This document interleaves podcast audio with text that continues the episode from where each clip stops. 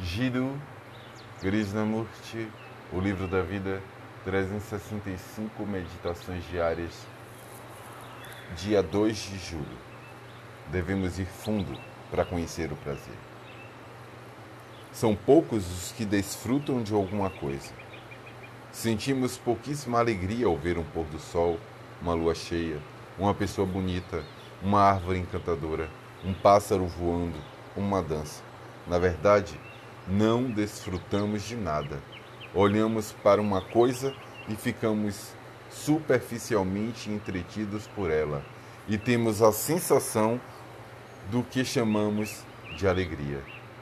Mas o prazer é algo muito mais profundo, que deve ser entendido e profundamente desfrutado. Quando ficamos mais velhos, embora queiramos sentir prazer nas coisas, as melhores já estão fora do nosso alcance. Queremos desfrutar de outro tipo de sensação, paixões, desejo sexual, poder, status. Todas essas coisas normais da vida. Embora superficiais, não devem ser condenadas, justificadas, mas entendidas e colocadas em seu devido lugar. Se as condenarmos como sem importância, sensacionalistas, tolas ou não espirituais, destruiremos todo o processo da vida.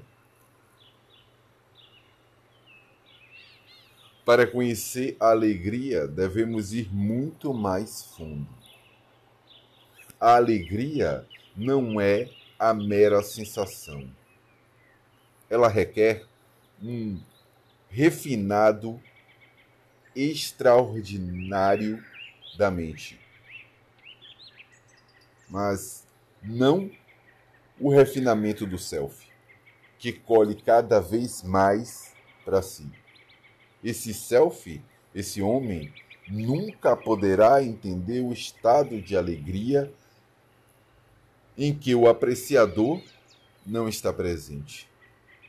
É preciso entender essa coisa extraordinária.